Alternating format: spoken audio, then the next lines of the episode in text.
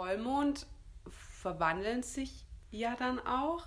Also Ja. der Werwolf und so. Und Schlafwandler sind ja auch irgendwie gesteuert. Werwölfe. Schön, dass ihr heute zu unserer zweiten Folge eingeschaltet habt. Und ähm, jetzt wollen wir mal ein bisschen weg vom Allgemeinen und haben uns überlegt, dass wir uns in dieser Folge mit Schlafwandeln beschäftigen werden. Wir haben die letzte Woche einiges recherchiert und wollen heute uns darüber austauschen. Ja, eine der ersten Sachen, die ich gelesen habe, die mich etwas ähm, verwirrt bzw. stutzig gemacht haben, war halt, dass äh, Schlafwandel damals auch Mondsucht genannt wurde. Und ich war halt so, okay, Mondsucht, sind wir Werwölfe oder so? Dann habe ich aber herausgefunden, dass es eigentlich bloß damit zusammenhängt, dass die Leute damals dachten, dass der Vollmond oder halt irgendwelche anderen Lichtquellen äh, irgendwie halt das Schlafwandel halt auslösen. Und deswegen wurde es halt einfach Mondsucht genannt. Oder halt auch Lunatismus. Aber ja, das wurde halt wissenschaftlich wieder ne, widerlegt. Also entspricht halt irgendwie nicht der Wahrheit.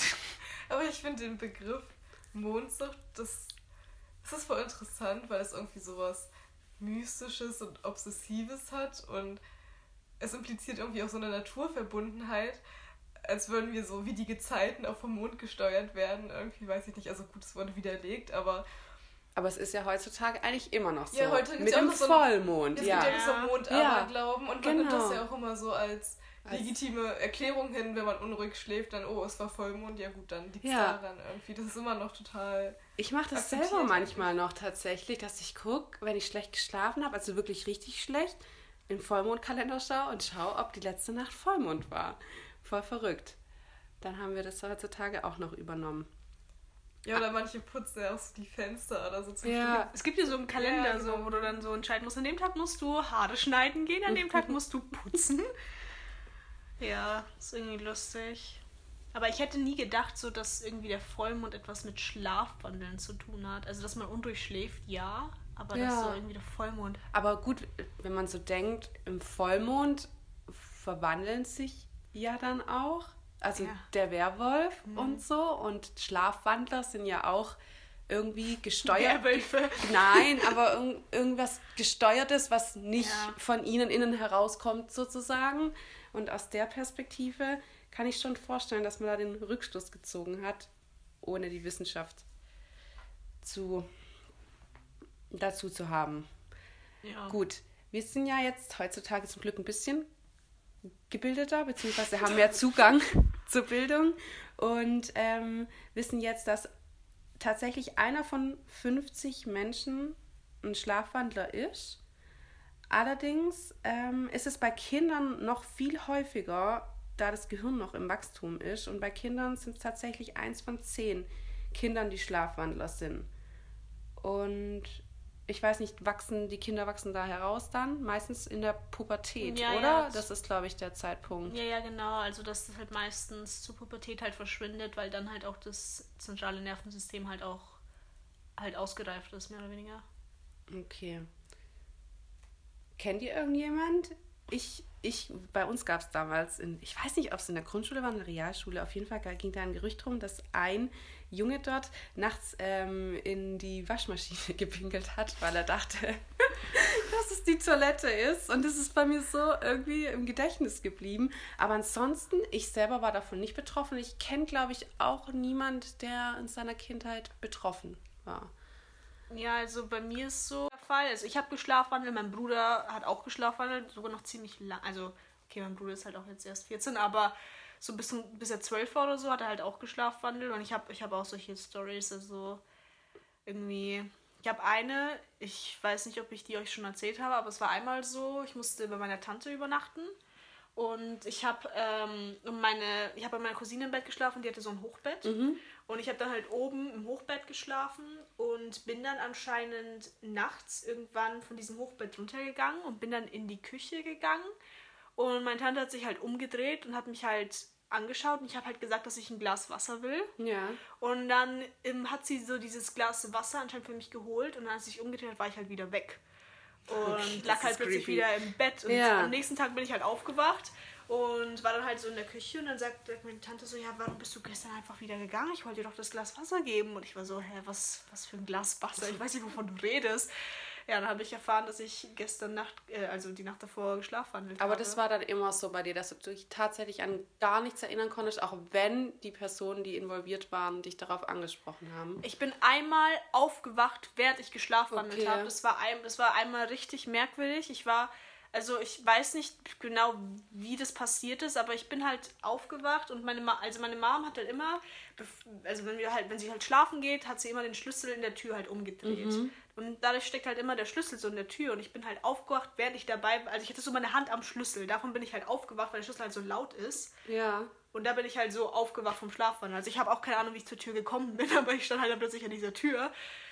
Ja, da, da, aber ansonsten, nee, ansonsten Gar ich keine. Erinnerung. Ich finde, das ist auch irgendwie so das Beängstigende am Ja, Schlafwandeln. Also ja, ich bin auf halt als Kind auch geschlafwandelt und so am nächsten Morgen, wenn einem dann die Eltern oder die Geschwister Mhm. so erzählen, was man alles gemacht hat, ist es so, als würden die anderen einem etwas erzählen, was eine andere Person gemacht hat und nicht man selbst. Und weiß ich Ja. nicht, ist schon so ein Gefühl von Kontrollverlust irgendwie. Also man macht jetzt meistens nichts, also oft nichts Schlimmes, Ja. aber manchmal, manchmal ist es einfach unangenehm. Irgendwie. Ja, ich finde auch irgend, ich finde den Gedanken merkwürdig, dass ich schlafe, aber meine motorischen Fähigkeiten funktionieren. Ja. Also irgendwie, dass ich mich bewege. Auch die Tatsache, dass ich dieses Hochbett einfach runtergeklettert bin, aber dabei geschlafen habe, ist so ein merkwürdiger Gedanke ja, für mich. auch, ja. Weil dass die Motorik da überhaupt funktioniert, dass du so, weißt du, diese Schritte, also dein Gehirn arbeitet irgendwie, aber du bist da gar nicht da in dem Ja. Moment. Das ist eigentlich echt gruselig. So. Bei Motorik, da muss ich auch an den einen Fall denken, wo ich es einfach so abartig fand in ähm, Kanada,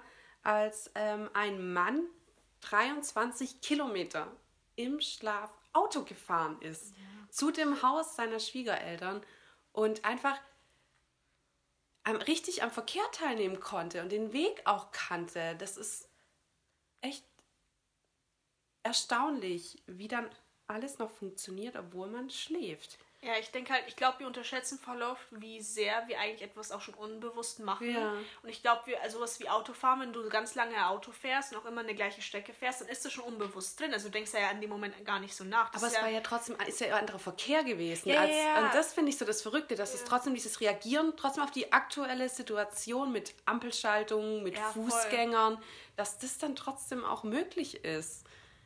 Aber ich finde, das zeigt auch so ein bisschen, dass ähm, manche Vorgänge, dass man so eigentlich kein aktives Nachdenken dazu braucht, Ja. sondern dass das manchmal eher hinderlich ist, weil einfach, ich kenne mich jetzt nicht gut genug aus, ich bin jetzt irgendwie nicht dazu jetzt nicht geforscht oder so, aber wenn es von irgendwelchen Hirnarealen oder so ausgeht, ähm, also bei denen es kein Nachdenken sozusagen braucht, wisst ihr, was ich meine? Ja, das ist ja, ich, also, ist dummer Vergleich, aber beim Atmen ist ja genauso. Du atmest eigentlich Ja, die ganze. Zeit. Ja, sowas. Und Ja. wenn du dann plötzlich erinnert wirst, dass du atmen musst, dann ist plötzlich so, stopp. Wie geht das eigentlich? Ja, das ist so irgendwie, man merkt gar nicht, wie viele Dinge eigentlich unterbewusst passieren und wie das eigentlich auch voll viel mit Instinkten so zu tun hat. Und ich glaube, bei sowas wie Autofahren ist halt das, also wenn du halt lange, weil ich glaube, das kann bloß jemand machen, der schon lange Auto fährt. Also jemand, der neu Auto fährt, wird das nicht machen können. Ja, auf jeden Fall. Oder zum Beispiel beim Treppensteigen. So, dass sowas funktioniert ja so automatisch oder so gehen. Und wenn man auf einmal darüber nachdenkt, dann Ich dann find- kommt man so voll in Stolpern. Das ist so merkwürdig, wenn mir bewusst wird, dass ich einen Schritt vor Schritt mache, fühlt sich das merkwürdig an. Ich bin immer so, Gott, meine Beine funktionieren, wie funktionieren die gerade, ohne dass ich drüber nachdenke? Das ist immer so merkwürdig irgendwie. Ich weiß auch nicht.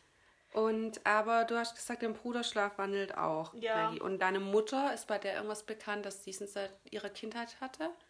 Ich weiß es ehrlich gesagt nicht. Also bei meinem Bruder ist es wirklich lustig, weil wir haben eine ziemlich gleiche Schlafgeschichte irgendwie. Also es ist auch bei meinem Bruder so, dass er halt also für ein, zwei Jahre halt nur Albträume hatte, genauso wie ich irgendwie. Und auch bezüglich des Schlafwandels. Also so, mein Bruder ist schon so oft in mein Zimmer gekommen, während er geschlafwandelt hat. Aber mein, bei meinem Bruder ist es so, der hat sehr häufig, der, der weint sehr häufig beim Schlafwandeln und der redet irgendwie so ein richtiges Wirrwarr. Also es ist ein bisschen wie Okay. so ein Betrunkener, der irgendwie Ja. versucht zu reden. Und, jetzt, und dann die letzten Jahre habe ich halt mir einfach angewohnt zu sagen, so, geh zu Mama, geh zu Mama. Und dann habe ich ihn immer also der wieder weggeschickt und ist immer zu meiner Mom gegangen. Aber ja, das ist irgendwie echt merkwürdig. Und am nächsten Tag erinnert er sich halt auch nicht Auch an mehr. gar nichts. Aber gut, das würde ja das beweisen, womit sich eigentlich eine Studie in Zürich beschäftigt, nämlich dass eben Vererbung von Schlafwandeln durchaus möglich ist. Ich habe mich mit der Studie mal näher beschäftigt und zwar war in der Studie eine äh, Testfamilie. Ähm, in der Familie ist der Vater ein Schlafwandler und die Brüder des Vaters waren Schlafwandler und der Vater des Vaters war auch schon ein Schlafwandler. Und ähm, er und seine Frau, die haben zwei Töchter. Die eine war, glaube ich, im Alter von sechs und die andere war schon darüber hinaus elf, meine ich. Und die Elfjährige ist auch eine Schlafwandlerin. Und die haben eben an dieser Studie teilgenommen, um herauszufinden, ob die Kleine auch Schlafwanderin werden könnte, weil sie schon kleine Anzeichen davon hat. Unruhiger Schlaf und manchmal auch ein bisschen Reden im Schlaf. Ähm, und genau, in der Studie wurde dann halt die DNA der Familie analysiert und bei der Analyse wird oder wurde dann ermittelt, ob die Testperson das ähm, DQB105-Gen hat. Ähm, das Gen, das besitzen ca. 10% der Bevölkerung aber es tritt bei den Personen, die Schlafwandler sind, ähm, 40-fach auf. Also 40 Prozent der Schlafwandler haben dieses Gen. Und die äh, Wissenschaftler gehen natürlich nicht davon aus, dass ein einziges Gen jetzt für das Schlafwandeln verantwortlich ist, aber sie haben sich jetzt mal an dem Gen orientiert. Und das Interessante war dann eben das Ergebnis, dass der Vater den genetischen Marker nicht hat, obwohl seine Brüder und sein Vater Schlafwandler waren. Allerdings die Mutter. Hat das Gen, obwohl sie selber nicht Schlafwandlerin ist. Und sie hat es vererbt an beide Töchter. Ja, und, und die sind Schlafwandler. Ja, ja okay, ergibt Und das fand ich auch mega interessant dann dieses Ergebnis, dass man zwar sich irgendwie an dem Gen orientiert und der Vater hat sich sehr verantwortlich dafür gefühlt, dass er das seinen Töchtern vererbt hat aus der Familie, aber dann war es letztendlich die Mutter, die es vererbt hat, die aber keine Schlafwandlerin ist. Lustig. Ja, aber das ist, ich finde, das ist auch das, also nicht, dass ich jetzt in Genetik gehe, aber das ist so faszinierend an Genetik, dass auch Gene oder beziehungsweise halt Genmaterial in Kombination, also verschiedene DNA-Kombinationen, ja. Dinge plötzlich aktivieren können genau. in der DNA ja. des Kindes, einfach bloß. Obwohl es einen selber nicht betrifft, aber ja, man genau. hat es in sich. ja. nur, dass, obwohl man es in sich hat, dass es nicht heißt, dass es auch dann wirklich aktiv ist oder wie man es sich auch da ausdrückt. Krass.